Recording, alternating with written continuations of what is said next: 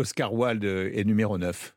Oui, bien sûr, je l'aime. Vous vous sentez proche d'Oscar Wilde? je, ben, je l'aime infiniment parce qu'il est, c'est un provocateur, c'est un, euh, c'est un décadent un peu. Vous mettez en exergue cette phrase les femmes sont faites pour être aimées, non pour être comprises.